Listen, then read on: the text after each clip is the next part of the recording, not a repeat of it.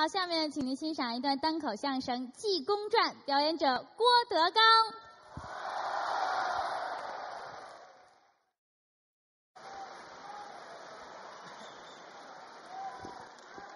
呀，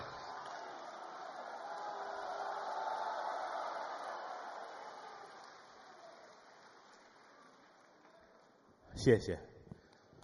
这个从零六年开始，在这儿演出啊，感冒了是感冒了啊，我对不起你们各位啊，我没有好好的爱护自己啊，因为感冒了，所以今天咱们尽量多说一点。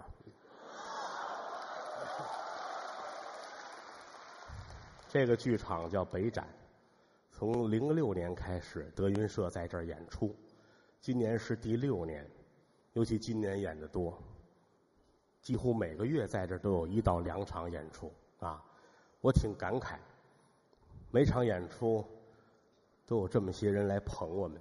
我今天下午四点多到的，车一过西直门桥，路边站的都是我们的黄牛弟兄们。拿着钱跟那儿哈，哎，从另一个方面也说明了我们这帮人还算是说相声的，有人愿意支持。谢谢大伙儿对我们这个行业的鼓励，让相声能够活下来。郭德纲代表德云社向我的衣食父母致敬，谢谢。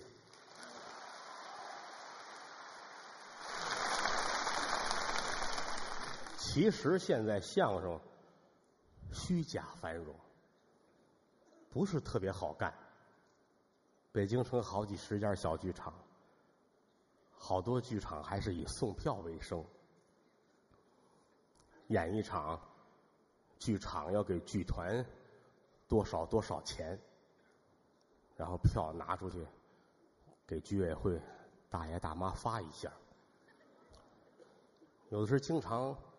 两三个剧团在同一个居委会遇见，为了送票闹得不愉快啊！有送的好的，有送的不好的。有时候我跟他们聊天，我也说，票送的这么好，你就不如改行干快递啊！得努力，得下功夫。相声不是这么简单。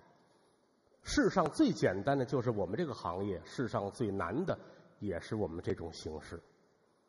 你看京剧去啊，擦胭脂抹粉真刀真枪，这我来不了，花钱买票值。看舞蹈垫着脚尖仨钟头，这我来不了，这值。说相声，你也会说话，你花钱听我说话，这是为什么？这是学问。我们这行这门槛啊，在门里头。你要学京剧，好比说从山脚下开始，这台阶儿一个一个一个一个一个爬上去，到山顶打开门，你才能进门的。我们这行这门在山根儿，只要是人来了，开门就能进啊。进来一看，嚯，台阶在屋里头，再出去舍不得。爬太累，所以说导致我们这个行业鱼龙混杂。不是说我们多了不起，从小学相声，爱相声，愿意干这个。今天咱们这场演出，我们内行管它叫“一二三”相声专场。一，一个人说；二，俩人说；三，群口相声。那么说到一，我先出来了，啊，说一单口相声。待会儿到二，于谦就出来了，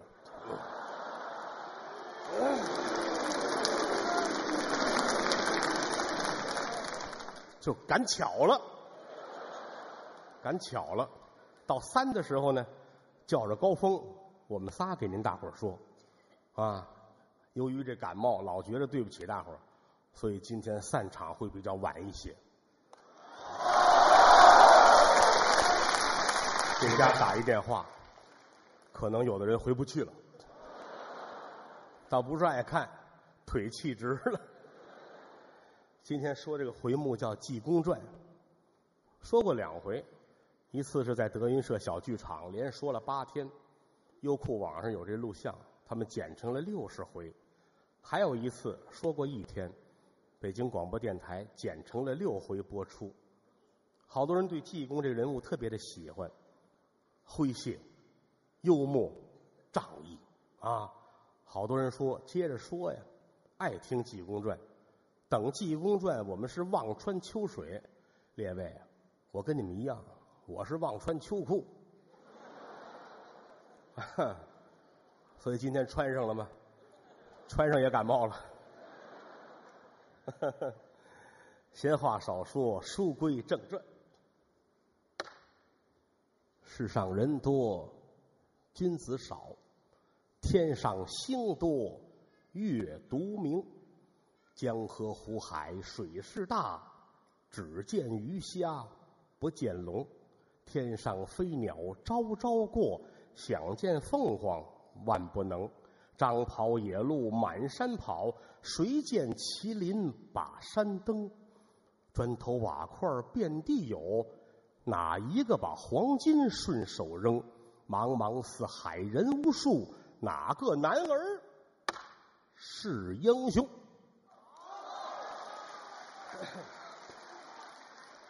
这不能来俩，就来一个，尝尝看怎么样？说多了让人笑话啊！这个《济公传》，有人说这《济公传》说的什么时候是个头啊？列位。我很负责任的告诉你们，没头。《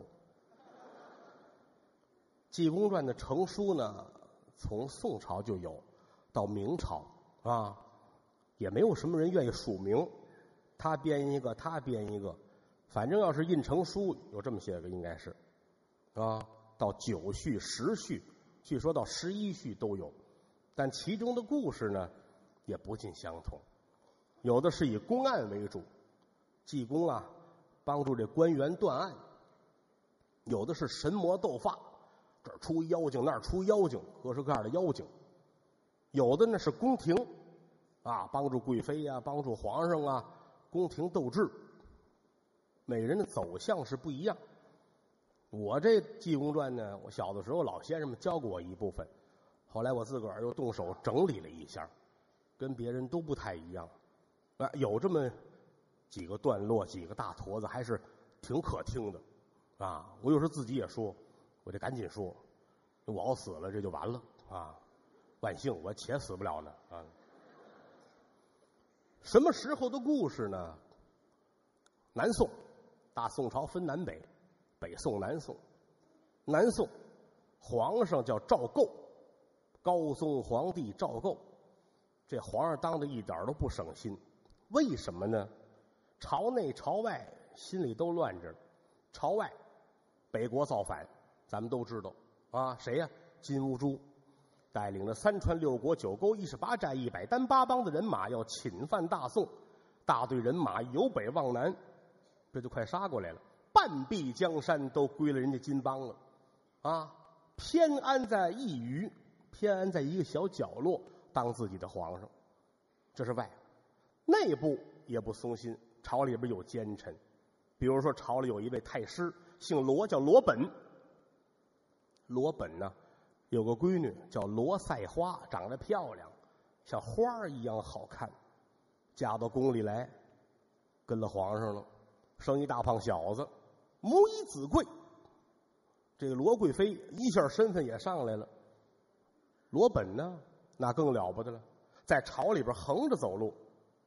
可是时间长了，人的这个东西，它会随着位置的变化而不断膨胀。罗本就是这样，之前普通的一个小官到后来行了，我是皇上的老丈人，啊，再后来一琢磨，我是小太子的老爷，啊，身份不一样。可想来想去就琢磨了，老爷总不如自己当皇上好啊。可怎么说呢？跟皇上说。那个以后你要是没了，你那江山别传给你儿子了，传给我吧。没法说呀，怎么呢？我六十多了，皇上才三十，我得死他头里边。哎呀，想主意，真想出一好主意来。什么主意？找妖精帮忙。列位，这主意太好了。啊，找人帮忙，人没有斗得过皇上的，只有跟妖精商量，找妖精，这妖精叫龙鳞子。龙鳞子怎么回事？我一说您就明白。咱们都听过一个神话故事，叫哪吒闹海。小哪吒在岸边打死了巡海夜叉，叫李银，身上掉了八片鳞，打死了。龙宫太子出来了，跟哪吒打起来了，啊，又让哪吒给砸死了。砸死之后，把筋抽出来了。龙王不干了，带领着虾兵蟹将全出来了。哪吒乐坏了，正当中站着龙王。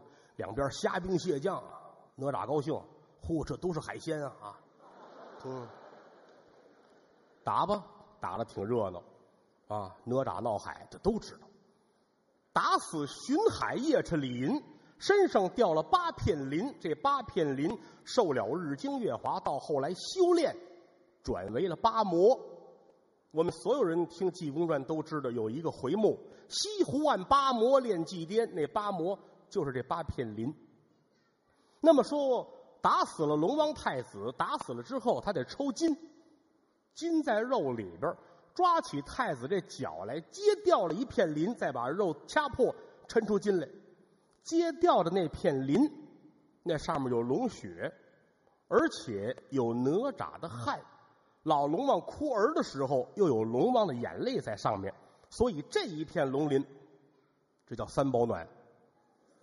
啊，到后来受了日精月华，修炼成功，就是今天这个妖道叫龙鳞子，住哪儿？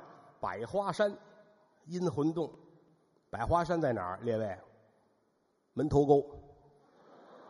你咱说这玩意儿，它都有凭有据啊。北京门头沟清水镇的境内，现在开发出来了啊，现在是旅游区，在那个山上。有人说这胡说八道，列位查资料去。残唐五代的时候，有个李克用，在百花山上就修建过寺庙，在这屯兵。到南宋的时候，此处荒芜了，啊，有一山洞，这龙鳞子跟这儿修炼。罗本找他，咱们商量商量吧，是不是？妖精说：“怎么商量啊？说这样，你看，你帮我做个法，把皇上鼓捣死，万里江山归了我。”龙鳞子说：“江山归你，我有什么好处？是这样的，我要当皇上呢，你的娘娘，啊，你当娘娘，咱们老两口子一块儿，啊。”龙鳞子想了半天，不行，不像话，我是个男的，是吧？那怎么办呢？那这样吧，啊，江山一分为二，啊，一边是南，一边是北，你挑，你挑，剩下是我的。龙鳞子非常的开心，做法呗。说你告诉我，高宗皇帝生辰八字，皇上的生日是什么时候？啊，说这我知道。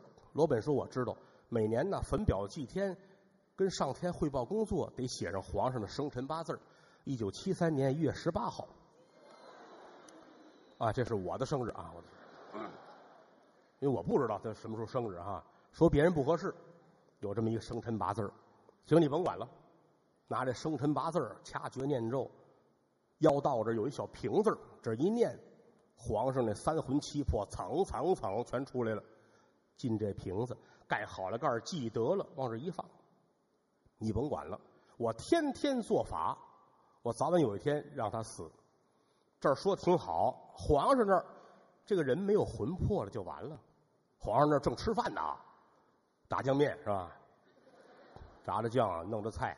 皇上正包蒜呢啊，说今日炸酱，朕心甚喜啊，多多吃这干活啊，嗯，反是这个意思吧。正包蒜呢，后脑勺一凉，三魂七魄走了，啪就趴在那儿了，这脸都在酱碗里边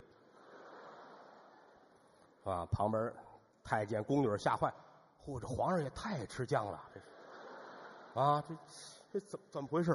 半天没敢动啊！你知万岁什么脾气是吧？等了半天，又扶起来吧，是吧？这齁着回来呀！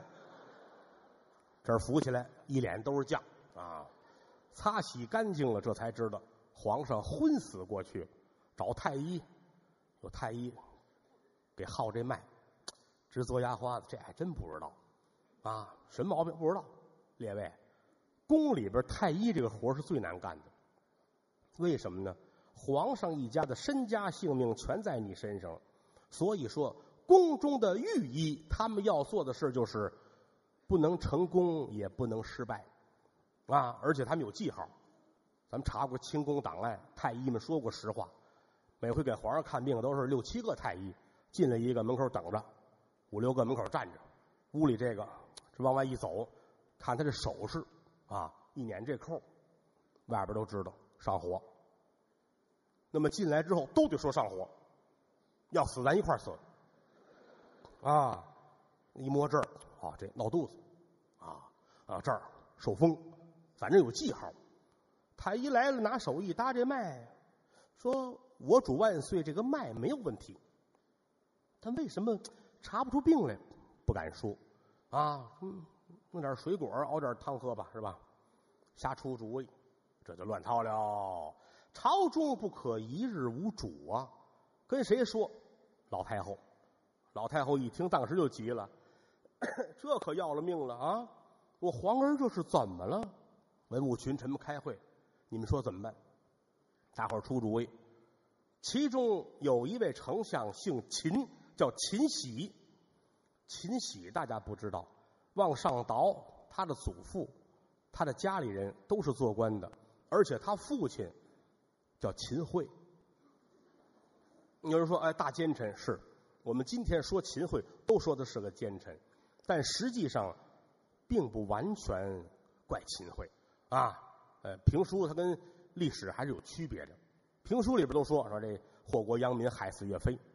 但是到了秦喜这一辈，还算不错啊。尤其是秦喜啊，跟济公俩人相好，济公没事老给他上课，老给他讲。所以说到这会儿，这个秦喜基本上是以一个忠臣的面目出现啊。跟太后说：“您别着急，你要说别的，咱们没办法。这个病，只有请罗汉爷。”济公长老让他来，为什么叫罗汉爷啊？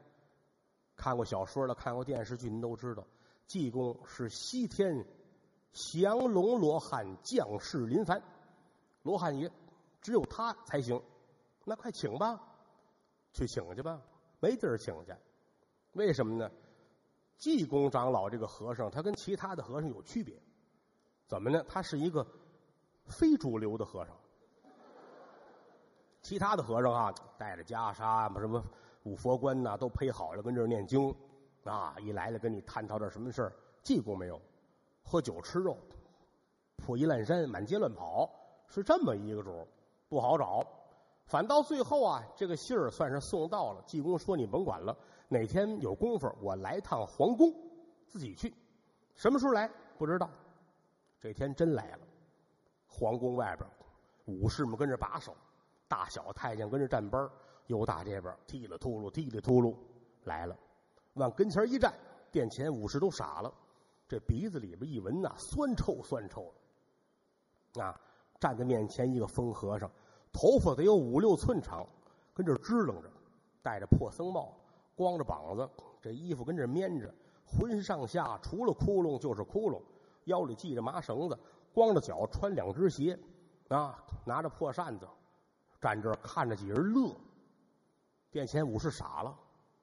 每天这儿走的是文武官员呢，这是一个什么官员？哪个王爷私访去了是怎么着？和尚，做什么的？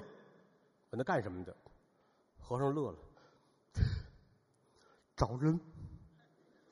你看我得翻译，找人，说话还不利索，找人。找谁呀？找我那相好的。找相好的，你相好的是谁呀？太后。殿前武士这汗都下来了，不像人话。来一个和尚说跟太后是相好的。和尚，快走！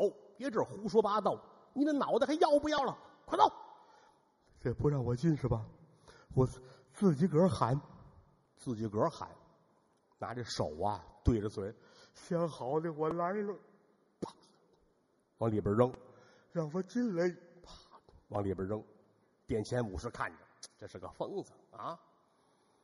按现在钟点说，十分钟，又打里边噔噔噔噔噔噔噔噔，跑出来一帮太监。太后一指下，快请圣僧。你就这玩意儿你不服？怎么回事呢？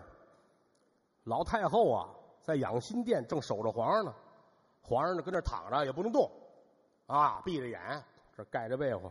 太后坐在边拉着儿子手，眼泪都下来。儿儿啊，这是怎么的了啊？你说你得了什么病？你要真一躺下，大宋江山可就完了。正难过呢，突然间皇上坐起来了，啪坐起来了，拿手一指，让他进来。太后吓一跳，其实是两跳，第一跳是儿子说话了，第二跳儿子说话怎么不利索了？让让他进来啊！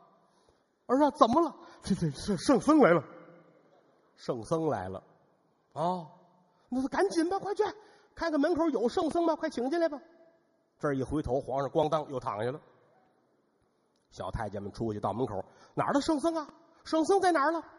殿前不是说这个参观参观吧？圣僧啊，大太监、小太监，嚯，您就是圣僧啊？圣僧身上都酸了。那个太后传旨说是请您呢，是请我，我那老相好的，错了吧？没错，就是我，这青梅竹马。嗯，一琢磨，那请就请吧。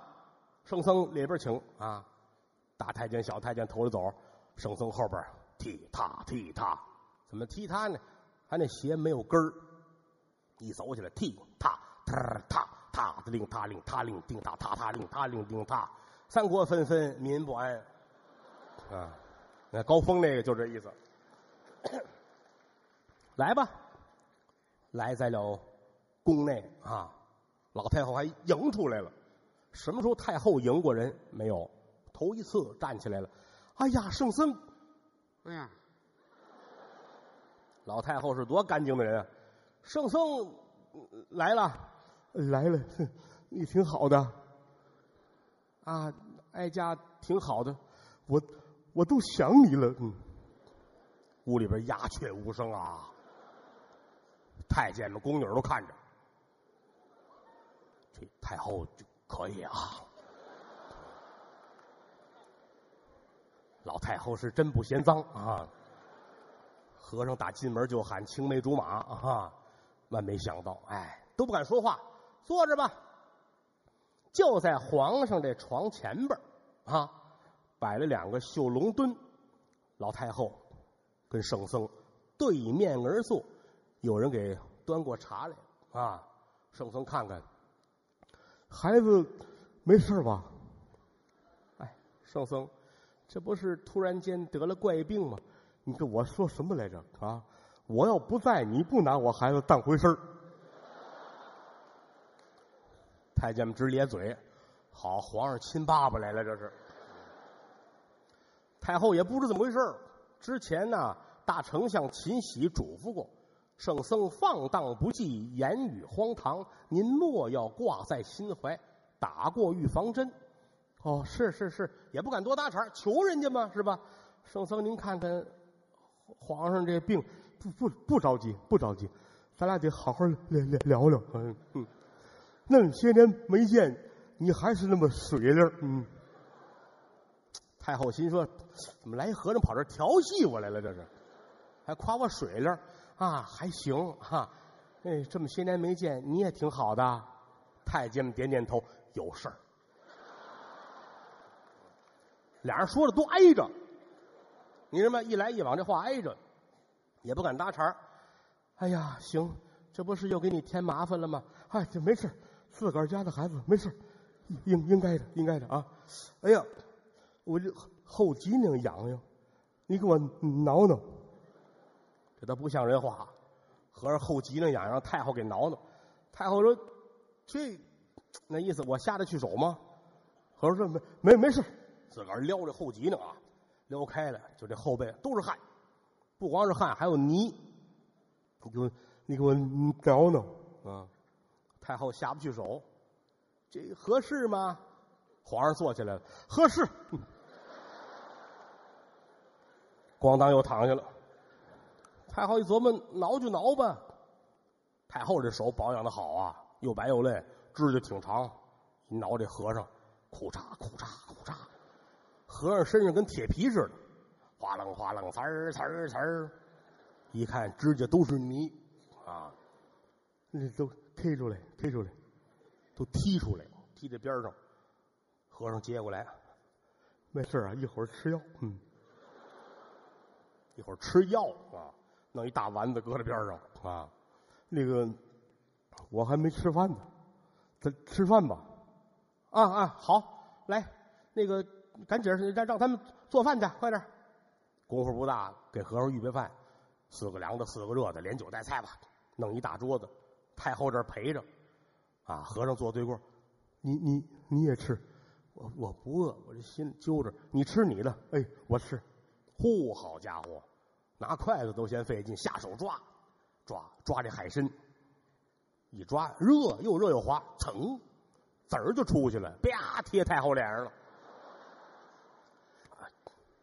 哎，给你趁热啊，趁热啊！你也你也吃啊？我不饿哦。你看我我吃，你看着多不合适。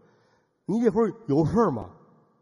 我没事你给我唱个歌吧。嗯。旁边太监们都看不过去了啊，心说您这叫什么玩意儿啊？一百个死罪也有啊！跟太后这胡说八道啊！哎呀，还让太后唱个歌。旁边站着太监，拿手一指着和尚，哼，你道德上有问题。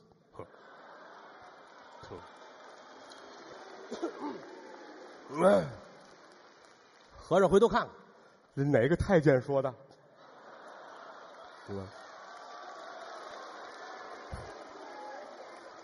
好好听《济公传》啊！吃的差不多了，擦手，擦，往身上擦，啊！是，我我先走了，我还有事儿哎，别去！太后说：“你走可不行，你拿我开了半天心了，啊，又吃又喝又耍又挠户脊呢。你说走，这还躺着一个了。哎，圣僧啊，圣僧，圣僧啊，这皇儿的病，这我治不了。你早说呀，你早说，早说，你不就宰了我了吗？啊，那。”圣僧啊，大慈大悲啊！我听秦喜卿家讲过，说您呐是妙手回春呐。无论如何，为了大宋江山社稷，你也得救救我的皇儿。这一句话说完了，转过身，和尚乐了。行，不冲着你，冲了大宋的江山。一伸手把这帽子摘下来了，脑袋上戴一破僧帽，都是油泥呀。走到跟前来。一呛皇上这脖子，拿着帽子啪扣着脑袋上，再瞧皇上，腾楞就坐起来了，特别精神，小脸蛋红扑扑的。哎呀，两世为人呐，醒了。嗨，母后，您怎么在这儿了？哎呦，老太太眼泪下来了。儿啊，为了你为娘容易吗？啊，跟人聊天，给人唱歌，给人挠后脊呢。啊。娘都改了三陪了，才让我儿缓过来呀！高僧啊，高僧，您是活菩萨啊！戴这帽子，我儿就醒了。这是神仙呢。和尚点点头，我要走还得捎着这帽子啊！哎，别去别去，这帽子就留给我们吧啊！皇上不知怎么回事怎么回事怎么还这帽子？儿啊，你病了，圣僧来给你戴上帽子，你就好了。哦。那圣僧，把这帽子给我吧。行，那你得换。你说你要什么，我就拿什么跟你换。我要你半壁河山，要你半壁河山。皇上一摆手，哎，您玩笑了。半壁河山太贵重了，你也知道贵重。你要知半壁河山贵重，那半拉你可不该给人呢。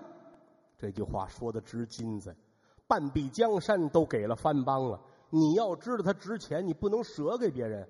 皇上脸腾就红了。哎呀，圣僧，你看，行行，我跟你说呀，你这是有人算计你，不要紧的，包在我的身上啊！我给你找去，准把你那魂儿找回来。但这帽子我得戴着。太后说：“你要走了，帽子也走了，我儿子不要紧，这不是有药吗？”拿过来了，看见了吗？啊，这是宝贝啊，都是各种好东西啊！你妈亲眼看着做的，你妈不会骗你。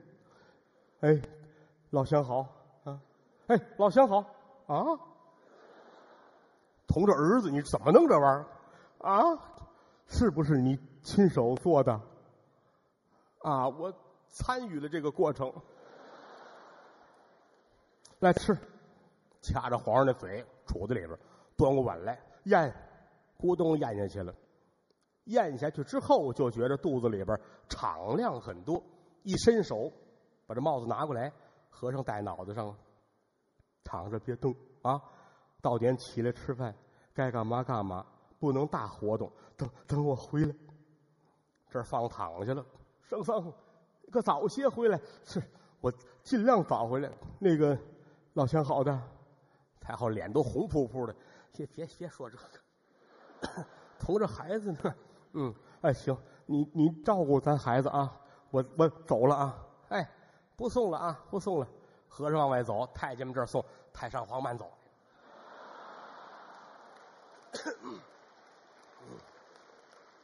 当真的了，去哪儿呢？掐指一算就知道事情的真相。要赶奔百花山阴魂洞，找龙鳞子到阴魂瓶，里边有高宗皇帝三魂七魄啊！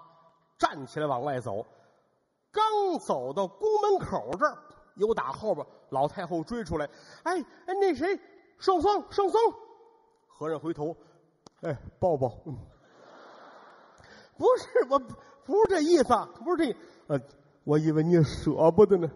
不是，我突然间想起来了啊！你好容易来一趟，我我还有事儿烦你。哦，你说吧，谁的事儿？哎，这不是吗？宫里边啊不省心啊！西宫罗妃生下一子，这孩子快一岁了，天天的哭，到现在太医也找不着毛病。你说老这么哭，这是个事儿。儿子儿子病了，孙子孙子病了，我这心里不是滋味啊！哦，是，把那把孙子抱来，我看看啊，我能治，好吧？打发人奔西宫，一会儿的功夫，这个西宫娘娘罗彩花带着小太子来了啊，刚一岁，抱着呢啊，这孩子哭哭的这么瘆得慌啊，抱着过来，见过母后，哎，没事没事见过圣僧。哦，参见圣僧。哦，儿媳妇，快起来。嗯，这娘娘也不是怎么回事，怎么出来儿媳妇？再看看婆婆脸上变颜变色的。哦，啊，点点头，也没敢多说话啊。几几几岁了？一岁啊，老哭，来让爷爷抱抱。把太后气的呀，谁给你引荐的啊？和尚接过来，别别哭啊，别哭！哎呀，好孙子啊，别哭。嗯，多多大了？一岁吧，就算是一岁。嗯，叫叫什么名字？赵骏，骏马的骏。属什么的？属马。小名呢？叫马儿。嗯，和尚点点头。马儿哎。大伙吓一跳，和尚要唱歌是怎么着？天天天哭，哎呦，天天哭怎么办？没事你这好办，你们这就是报应。那么说，怎么叫报应呢？这个事儿得从皇上身上说。高宗赵构没当皇上之时是九殿下，是老皇上的九儿子。金宋交兵。他被送到金邦作为人质，金兀术一见他特别的喜欢，认为了干殿下。嗯，小孩长得漂亮，琴棋书画样样精通，拿他当自己的儿子一样。啊，有这么一天，发兵到了黄河岸边，杀猪宰羊摆好了，冲着北边祭祖。酒席宴前，大伙儿都喝酒，都是人家藩邦这些人呐。这个酒殿下，也就是赵构，当年叫康王，端起杯来，眼泪就下来了。为什么呢？国破家亡啊，父亲哥哥都被人家弄走了，现如今自己作为人质，还被金兀术认为干儿子，我这算哪一道？端起杯来，眼泪下来了。金兀术看见了，你哭什么？一愣。没答上话来，旁边有一个贴身的管家叫崔孝，崔孝啊也是中原人，被裸到番邦之后，给金兀术喂马十九年，啊，老头聪明，刚才呀这个殿下喝了口凉酒，心口窝疼，所以他哭。哦，搀他回帐篷休息，是，搀回来了，来到帐篷这儿，崔孝说：“殿下您可不能哭啊。”要让人看见可怎么好？哎，崔孝，他们都有祖宗跟这儿祭祖，我的祖宗在哪里？为此啼哭，正哭着呢，帐篷外飞过一只鸟来，这鸟呱呱呱连叫几声，叫了声“赵构，赵构，此时不走，等待何时？”鸟叫的时候，金乌珠一步插进来了啊！鸟叫不要紧，怎么能说话呢？儿啊，这是什么鸟？哦，此鸟名叫俊逸。俊逸，英俊的俊，把单立人换成了鸟，逸就是义气的义。什么叫俊逸呢？就是天上飞的那个呃野鸡，咱们说的那种大长尾巴，那叫俊逸。嗯，叫俊逸。此鸟能吐人言，见者大不祥也。我没问你这个。他刚才说两句话，说的是什么？呃，他说的，他骂您，啊，他骂您，不行，我非得一箭把他射下来不可。说着话，拿过弓箭来，啪，射了一箭。射箭的时候，赵构心里暗暗的祷告啊：苍天有眼，我能回转去，登基坐殿，有一朝元王地主的命，你带着我走。嘡哧，箭出去了。这鸟一张嘴，啪。把这箭叼住了，一转身，呼的翅膀就走了。一边飞一边回头看赵构，赵构明白了，这是带着我走。哎呦，你把我的剑弄走了！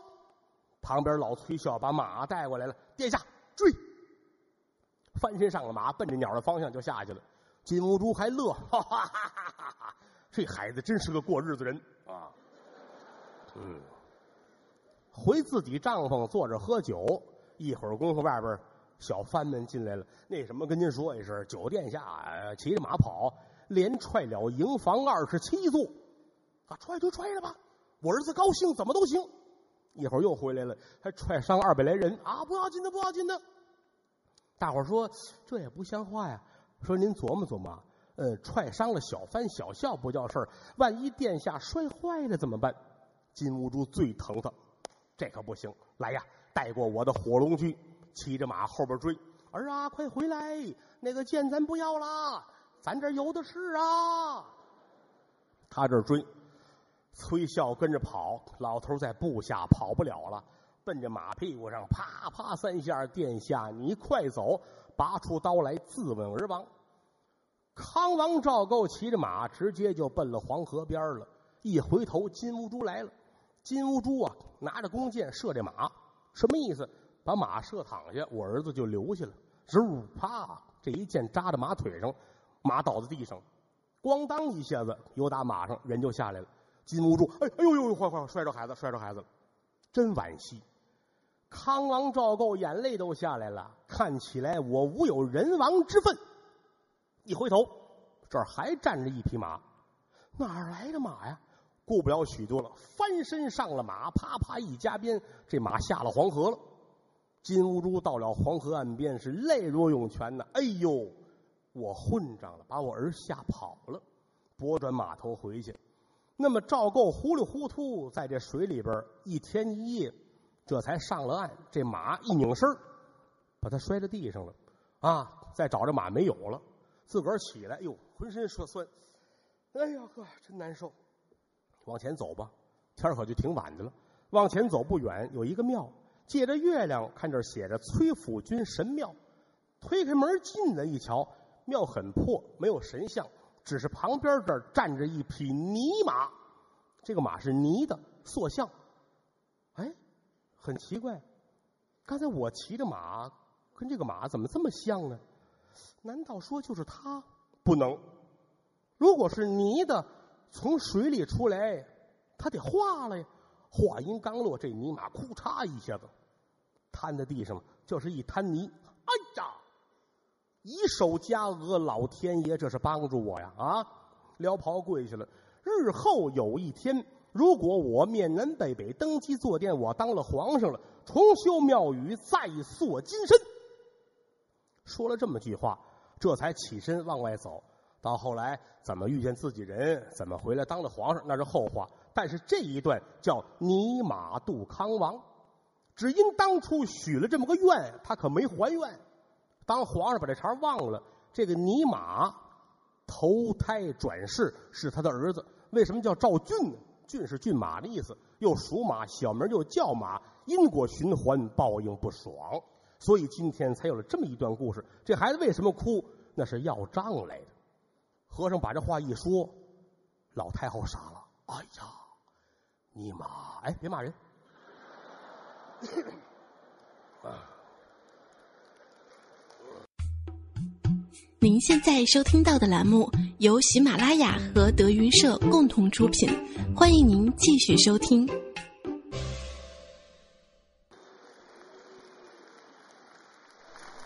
原来是这么回事啊！哎呦，圣僧啊，这事怎么办？不要紧的，怎么许着怎么来。老太后吩咐人拨下了重金。找到当初那个地儿修庙宇塑金身，这段公案才算完结。哎呦，太好了啊！孩子当时就不哭了，扑哧会乐了。老太后高兴坏了。哎呦，太好了！来来来来来来，奶奶抱抱啊！和尚递过去，哎，来奶奶抱啊！爷爷抱，奶奶抱，爷爷抱，奶奶抱啊！嗯，挺高兴。行了，那个这事儿也完事儿了。圣僧，您干正事儿去吧。我我别走，你你还不走？你干嘛呀？我我想我想上你那寝宫看看去。这一句话出口，大伙儿都愣。上你寝宫看看去，就上你睡觉那地儿看看去啊！旁边还站着儿媳妇呢。哦，来把孩子给我啊！抱孩子走了，老太太看看他，你打算干嘛？你还有完没完啊？我有有事儿跟你说啊，你跟我来，啪，拉住了老太后的手，飞一般，腾腾腾腾腾，穿宫越院，赶奔太后的寝宫。后边一大帮宫娥才女，太监后边跟着。哎呦，圣僧啊，您这是要干嘛呀？光天化日，朗朗乾坤的，还这么些人看着呢。啊，百十来人跟过来了，跟到哪儿？跟到太后的寝宫。拉着老太太进了屋，一回头，啪，把门关上，一摁老太太肩膀，老太太坐在床边这儿。圣僧，你你再想想，咱咱们都这个岁数了，你这要干嘛？你你想的很龌龊，你以为我要干嘛？我哪知道你要干嘛？你要干嘛就干嘛，不是啊，我是来来给你降妖捉怪。哎呦，圣僧，别开玩笑，清平世界朗朗乾坤，哪儿有妖怪？是你抬头观看，拿手一指，就这房顶子，这手一指，房顶子裂了，噼啪一下子，一股子黑烟掉下一怪物来，什么样呢？大小像狮子，一身的黑毛，张牙舞爪，这是个什么东西？列位，它有个学名叫金毛猴。什么叫金毛猴？僵尸所变。人死了之后啊，没烂，啊，棺材破了，受日精月华，三年，这个皮和肉啊缩到骨头里边了，然后围着骨头长红筋，长红筋之后出白毛，五百年之后这个白毛变黑毛，再过五百年变红毛，五百年之后变成金毛，金毛之后再修炼一千年长出双翅，那就了不得了。黑毛和白毛的时候吃人肉吃人脑子，长到红毛金毛吸人脑子。如果说出了翅膀不用下地，在天上一飞，地下多少人只要一张嘴一吸，那脑子全都进他嘴里边来。但是上天有好生之德，不让他修炼成功。一般来说，黑毛白毛准有天雷，天打五雷轰就把他轰死了。所以从古至今，只有一个金毛猴修炼成功。被我佛如来收为了坐骑。今天这个还是黑毛啊，呼噜一下子，为什么他能到这儿来？按说皇宫他进不来，圣天子百灵相助，围着皇城都是各路神仙，六丁六甲，就是因为皇上的三魂七魄让龙鳞子给吸走了。所以说，皇宫内院乱成一团，阴阳颠倒。就这么一会儿的功夫，这家伙来了。啊，没修炼成功，但是知道要吃人肉，啊，混浊闷愣。可是来了之后呢，这里边还有守护神呢，到处驱赶他，躲来躲去，躲到老太后寝宫的房顶子夹层缝里边了。不料想今天让罗汉爷把他给叫出来了，拿手一指，库嚓一下子，房顶子开了，他掉下来了。他也没想这会儿出来，这会儿是现在钟点说下午两点来钟，正午睡呢。啊，正午睡，想我睡会儿觉，晚上出来吃老太太。想的挺好，来一和尚下来，呼嚓出来了，叭摔地上了啊！老太太嗷嗷一声就躺在炕上了。怎么呢？这什么东西？没见过，谁也没见过。和尚乐了啊，一脚把这门踹开了，出来，出来，出来！和尚出去了，金毛猴就跟出来了，外边还一大帮呢啊！什么太监呐、宫女啊，都围着。哎呀，圣僧啊，圣僧啊！一看门开了，圣僧出来，后边跟一怪物，哇，全跑了，了不得了！老太后是妖精，怎么呢？以为太后现了原形了，啊，都跑了。来在了天井当院啊，这东西摇头摆尾奔着罗汉爷就来了。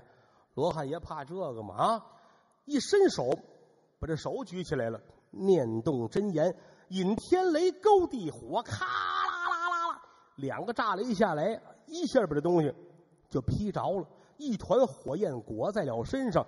片刻之间，地上是踪迹皆无，啊，这才回头喊：“相好的，出来不？出来不？”老太才出来，怎么样了？没事了，没事了，这回行了啊！你放心吧。大伙儿也都过来了。圣僧刚才怎么回事？没事啊，你老太后养着藏獒，嗯嗯。这都处理完了，书要检言啊！有打皇宫出来拱手而别，说你们好好的没事，都有我呢。赶奔百花山，我要去找龙鳞子。一边走一边琢磨，不好弄。为什么不好弄？龙鳞子跟其他的妖怪不一样，它有一个法宝难接。这个法宝叫子母阴魂绦。绦是什么？绦就是一根绳子，系腰那腰带子，那叫丝绦。但他这根丝绦练的过程缺德缺大了，为什么呢？子母阴魂专门找孕妇怀着孩子要生没生，咔嚓一刀把肚子切开了，这绳子搁在肚子里边，沾上了母婴两个人的鲜血，修炼而成，奇脏无比。济公罗汉是大罗真仙呐，那是最干净。如果接这个的话，对自身是有影响了。所以一边走一边琢磨这事儿可怎么办？哎呀，但是再难也得办啊！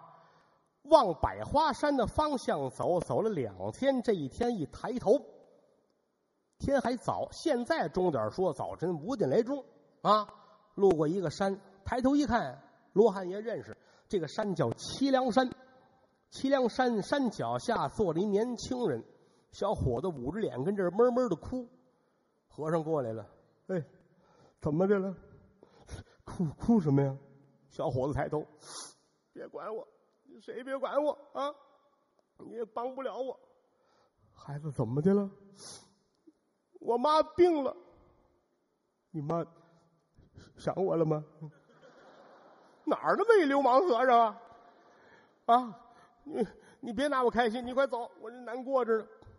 怎怎么怎么回事？你说说，我能帮你。啊，小伙子一说，小伙子离这不远，因为这个凄凉山的半山腰啊，有一个庙叫慈悲院，啊，人都说了，慈悲院的神仙是最灵的了。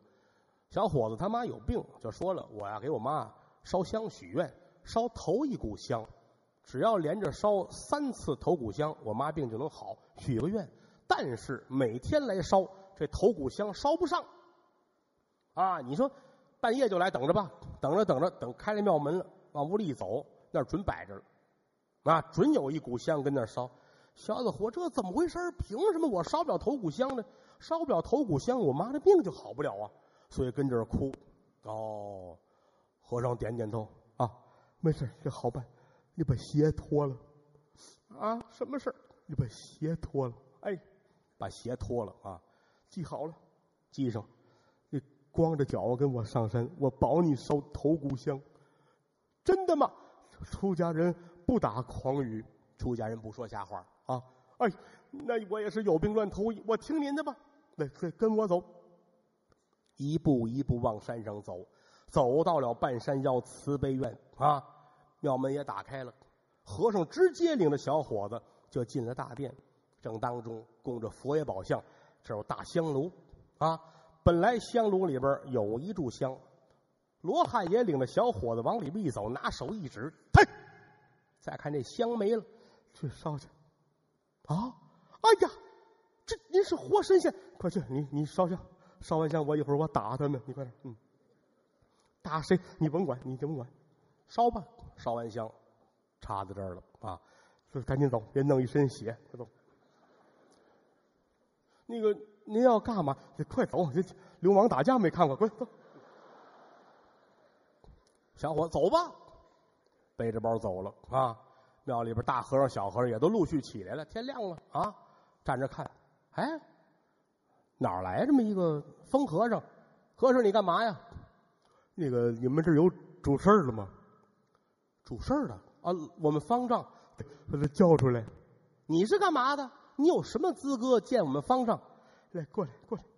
小和尚，干嘛呀？往跟前一凑，这巴掌抡圆了，臭不要脸！快去！哎呵，打人骂街，转身进去了。一会儿功夫，方丈出来了。岁数不太大，五十来岁，啊！阿弥陀佛，何方狂徒在此胡闹？啊！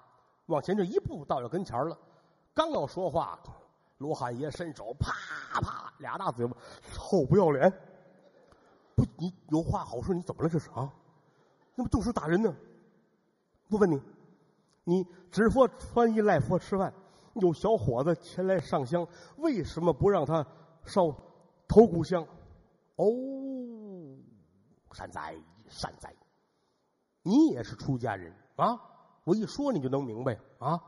那小伙子上山穿的鞋是牛皮底的鞋，我们这山上这是清净古刹，不能杀生啊。他那个鞋是牛皮底的，所以不能让他烧头一股香。罗汉爷拿手一指佛爷旁边这鼓，这是牛皮的。话音刚落，这鼓啪，当时就碎了。大和尚、小和尚都傻了啊！再瞧济公逮着理了，抡圆了，臭不要脸，臭不要脸！好，这头打呀！啊，大和尚、小和尚顺嘴流血。哎，这好伤了！你哎呀，怎么了？你这是？啊，打了一通，打完之后，罗汉爷拿手点指：“你们这叫强词夺理呀！”啊！佛是真佛，经是好经，就毁在你们这帮混蛋身上了啊！你们从今以后可记住了，只此一次，如若不然的话，我可绝不饶你们。哦，是是是是，哎呀，这，师傅您教训的是啊，教训的是。敢问您从何处而来？杭州灵隐寺。敢问师傅贵上下？我这祭祭奠人的名儿，树的影儿啊。祭奠俩字一出口，呼啦抽全跪下了。怎么呢？有耳闻呐？活神仙！哎呀，罗汉爷到了！呼，大伙儿这通磕头啊！哎呀，没想到啊，您今天是贵族踏践地，到我们这儿来了，您给我们传经说法啊，呃，教导我们这些个愚蒙啊。那没事，那赶紧，那你们你们说人家穿牛皮底不应该，你们还有牛皮鼓呢，所以以后你们不能这样，知道吗？这回来了，我得好好上课，准备杀猪宰羊，快点。嗯咱们得喝会子，是不是？和尚们直咧嘴？哎呀，我的个天哪！我们是听是不听啊？有人说他爱吃狗肉，打发小和尚偷着出去买狗肉啊，坐在这儿让他自己吃吧，大伙儿陪着吧。这喝着酒，吃着狗肉，聊着天儿小和尚们陆续上菜，其中一个小和尚端着一盘馒头。圣僧，您吃馒头？哎，这啃着狗肉，一回头。拿手一指这小和尚，满面寒春。方丈很开心，这是我们这儿最好的一个弟子，聪明灵慧啊，就是他。济公点点头，臭不要脸。方丈心说：我们好不了了，个顶个臭不要脸啊！呃，圣僧何出此言？好小子啊，你说天天晚上跟你睡觉那娘们是谁？小和尚这脸呱嗒就掉下来，哎呀，圣僧，我我我，你别废话，赶紧说实话。呃，哎，这您问我，我也不敢不说啊。他是是有这么回事儿就这一句话，呼啦超，这帮和尚都翻着啊。佛门净地，你正好事，你敢独吞？啊！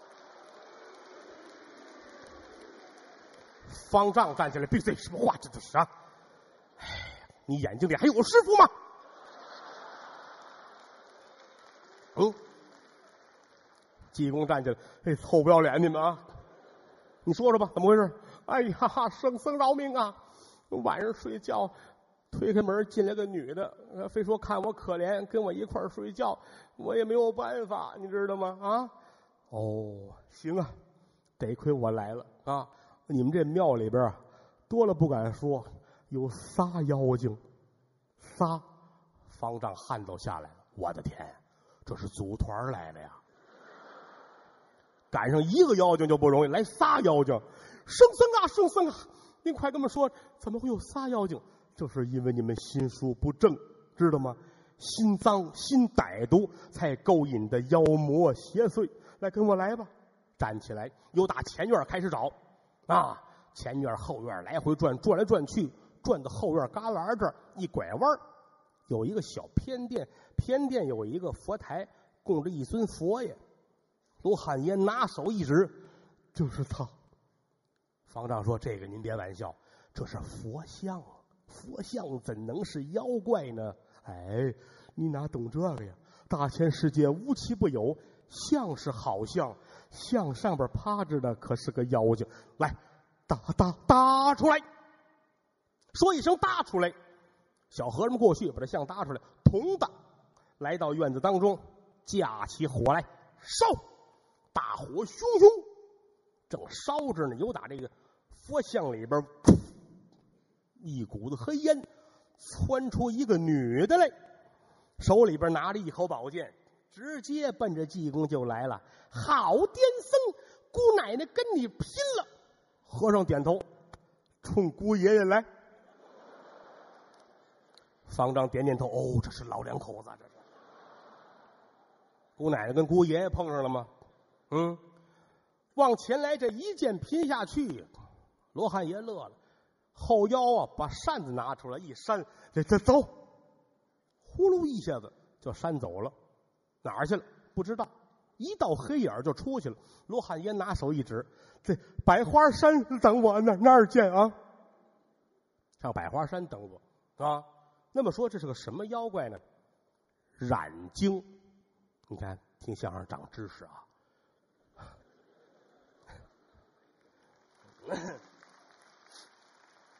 什么叫染？染就是蛇，蛇分三种，最小的叫蛇。比蛇大叫蟒，比蟒再大叫蚺，叫蚺啊！它跟蟒的区别在哪儿？蛇类、蟒类都是下蛋、卵生，唯独蚺胎生。下出来就是小蛇，每胎最少是十八个，最多是四十二个，怀胎九个月，这叫染。啊，不信您哪位是动物专家，您查去，这是真的，啊。那么说，染这东西很厉害，那当然厉害，比蟒还厉害，而且染有三个胆，啊，它这身上三个胆，一个胆呢，整个一个包，包里面呢是白色的液体，白浆似的，这是干嘛呢？止泻，这摘下来给谁喝完了之后不闹肚子，啊，还有一个胆呢。长在它的肝上，这个胆干嘛用呢？止痛，疼啊或者什么，拿这个上药止痛。还有一个胆随着肉走，啊，这胆是活的。逮这东西怎么逮呢？就没成精的时候，这东西啊好骚，啊，弄点那脏衣服、烂衣服弄好了挂在那儿，他就来了，就钻到里边去，把绳一系，系上脑袋，把尾巴这咣咣一钉，钉上。整个就这么一条，但是你看吧，你拿棍一打，哪跳就是那个胆，那是活的，啊，这个胆很厉害。那么到最后呢，拉开之后，这个胆取出来都嘣儿吧乱蹦，非得装在一个竹篓里边晾干了，到最后才能配钥匙。最厉害的胆就是护着肝的那个，在肝上长的那个胆，这东西是止痛。有人说你这是胡说八道，列位，这可不是胡说八道。我读过《明史》，《明史·杨继盛传》，曾经提到过染蛇的胆，啊，我想想那原文怎么说啊？初，继盛将之廷杖，或移之染胆，却之曰：“焦山自有胆，何染蛇为？”有这么句话，啊，《明史·杨继盛传》，杨继盛是明朝的大忠臣，上表弹劾严嵩。被严嵩下到监狱里边，打了一百廷杖，打完之后腿上肉都烂了啊！有不错的朋友说你这个太可怜了，给他一副染蛇的胆，说这个东西可以能够止痛消毒啊。人家杨继盛说了，焦山自有胆，他的字他的号叫焦山，杨焦山。我们到宣武门外，北京宣武门外达志桥胡同进去有个杨焦山祠，那就是杨继盛的故居。啊，到康梁变法、光绪年间，公车上书也是从这儿出来的。现在您看看，都不是那样了，已经啊。哎，焦山自有胆，何染蛇为？就说我杨继盛，我自己有胆，我要染蛇的胆干嘛？这是明史上真实记载的啊。大英雄杨继盛，话扯远了，只是说染蛇就这么厉害啊。那么说今天这个染蛇啊，按我们故事来说，修炼了四千多年了。没想到今天让罗汉爷把他给发现了，就是一扇子山跑了。到后来百花山下三道银魂瓶的时候，还能再遇见，那是后话。把这儿处理完了，再瞧这佛像焕然一新，又把佛像捧回去放好了。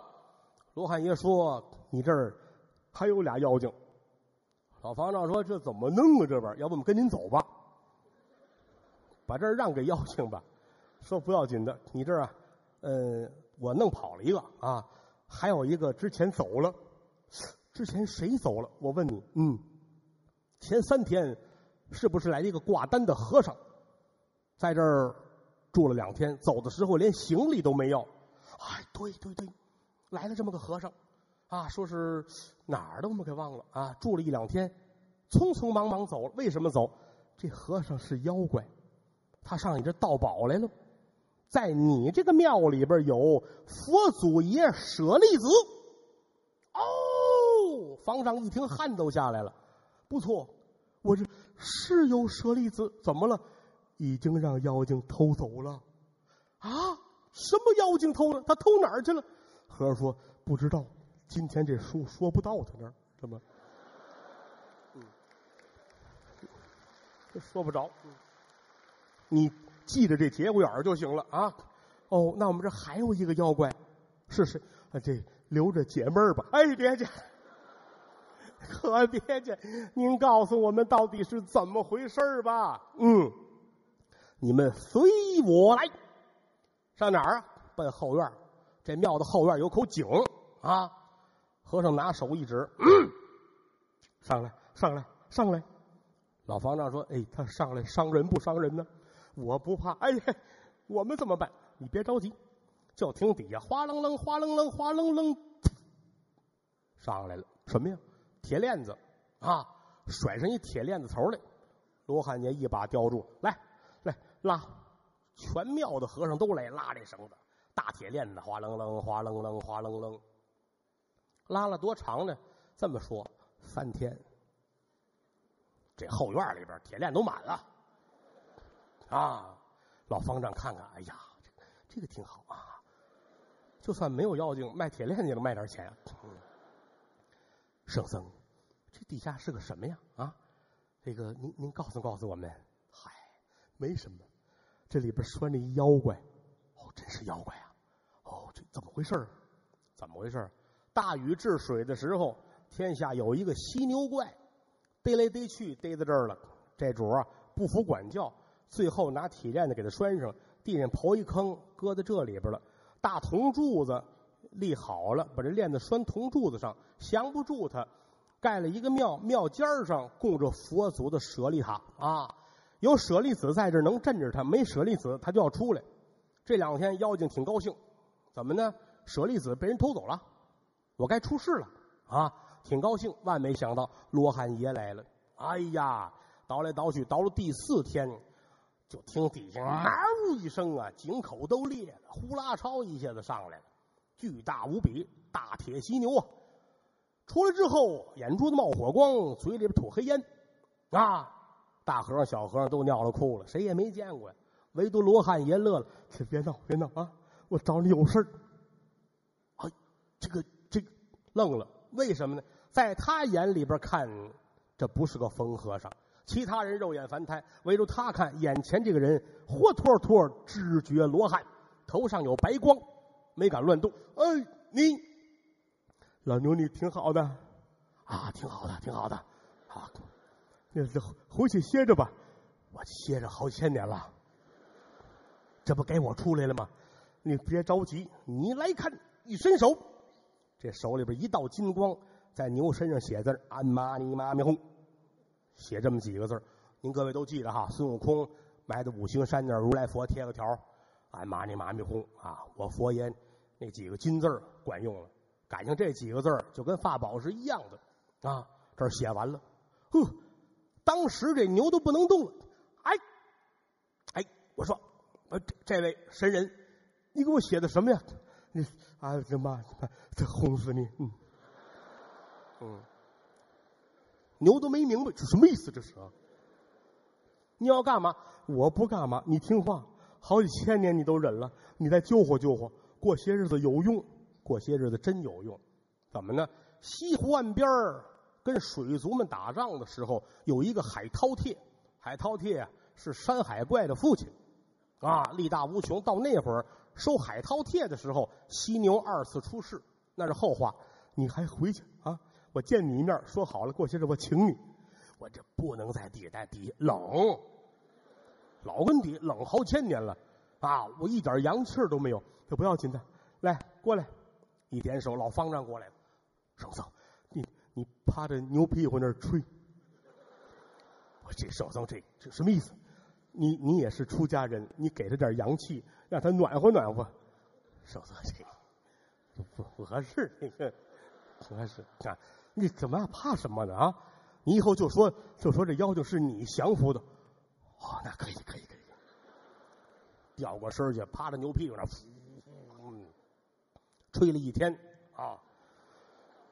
这个和尚还问，暖和点了吗？痒痒。行行行行，有有点热乎气就得啊，过不了仨月五个月我就得用你啊，先回去吧。转过身来，这牛又回去了，地面上又恢复了一切啊。和尚说：“你这能力大了，以后你可别忘了对外说啊，你收服了犀牛怪，我亲眼得见。”是，少僧，我跟您说啊，啊，我这我说两句话，反正不错，好，挺闲，嗯，哎。您也别说，打这儿起，这主啊，还真到处说我收服的犀牛怪啊，啊，济公长老给我打了下手啊。有那好事的也问小和尚：“你师傅这么大能耐？”小和尚撇嘴：“嗨，我师傅吹牛屁股呢。啊，这是后话，这是后话。准备好了，次日清晨起来，罗汉爷说：“我得走了，但是我现在心头噔噔乱跳，我恐怕要有祸事来到。”方丈说：“没事您说什么妖精，我吹他。啊，我现在最厉害了，这个啊。”和尚说：“你吹他，连我自己都不敢担保。你来看，就在这儿。”拿手一指，有打山门以外半悬空。连风带火，黑烟浓浓，呜，到跟前儿了。来在了半悬空，彩落云头。云子里站一什么呢？站着一老虎，但这老虎呢是站着，它不是立着啊，像人似的站着，手里捧着光灿灿、明晃晃，用手点指蔡定国：“你哪里走？”从来没见过济公长老这么害怕。一捂脑袋，我的妈呀！转身进庙了，啊，直奔大雄宝殿，藏在了佛爷的身后，不敢动。啊，这庙里的方丈就，下来我可吹你啊！你这这人有个一技之长，他管用是吧？老虎吓一跳，哦，怎么什么什么什么吹一个？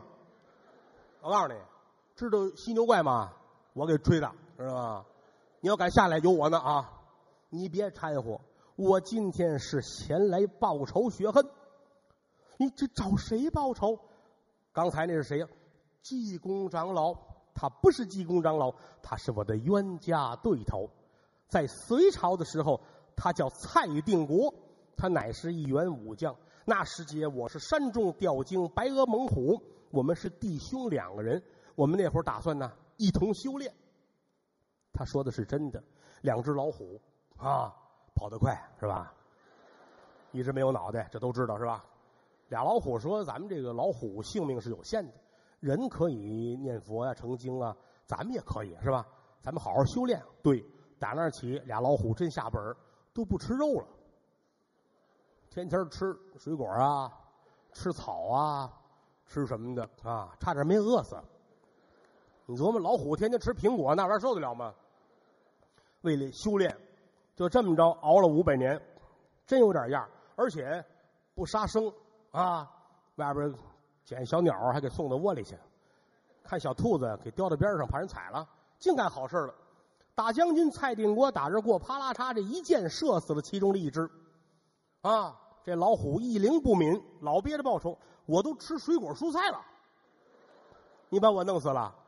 你对得起我吗？是不是？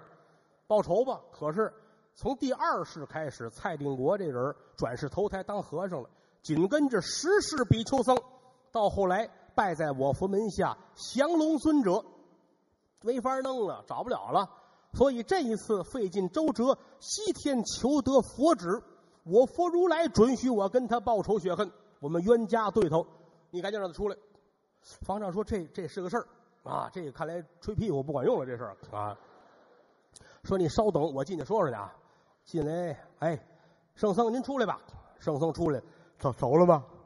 没没走啊。人家刚才如此这般这般如此，人一说这个事儿啊，说这个不太好弄。您看您这怎么办呢？啊，这不要紧的。这个按说呀，人与人之间啊，要是有仇啊，按照佛家来说，三世之内准许报仇。人跟人啊，谁跟谁这一刀捅了他了，要报仇，三辈儿之内能报仇，过了三辈儿，等于就过了追溯期了，啊，就不允许。我们这都十多辈儿了，他还找我报仇，其中必有缘故。我得奔西天去找我佛如来，我得问一问他的佛旨是哪里来。那么说，你怎么去找？我不能出去，我出去让他围着我了。而且我知道他什么都不怕，只怕火。你这庙中可有烟花爆竹？赶快取来！真巧啊！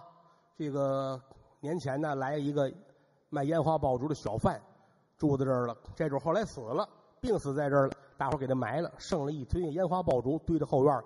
方丈说：“这有，这有，这有，赶紧取来吧！”取来之后，堆在正当中。罗汉爷往当中一坐，我得上西天找我佛来放火。一点火全着了，噗！一道火光，罗汉爷可就没了。老方丈点点头，阿弥陀佛，上西天了，这是啊，这是真上西天了。一道火光，祭奠僧可就出去了，到哪儿不知道，就觉得眼前一黑，再一睁眼，掉到地上了。我这是逃出来了。那么说，我到哪儿了呢？一抬头，哎呦嚯，半悬空，黑压压，雾满满的，火光冲天。罗汉爷一咬牙，这回是非死不可。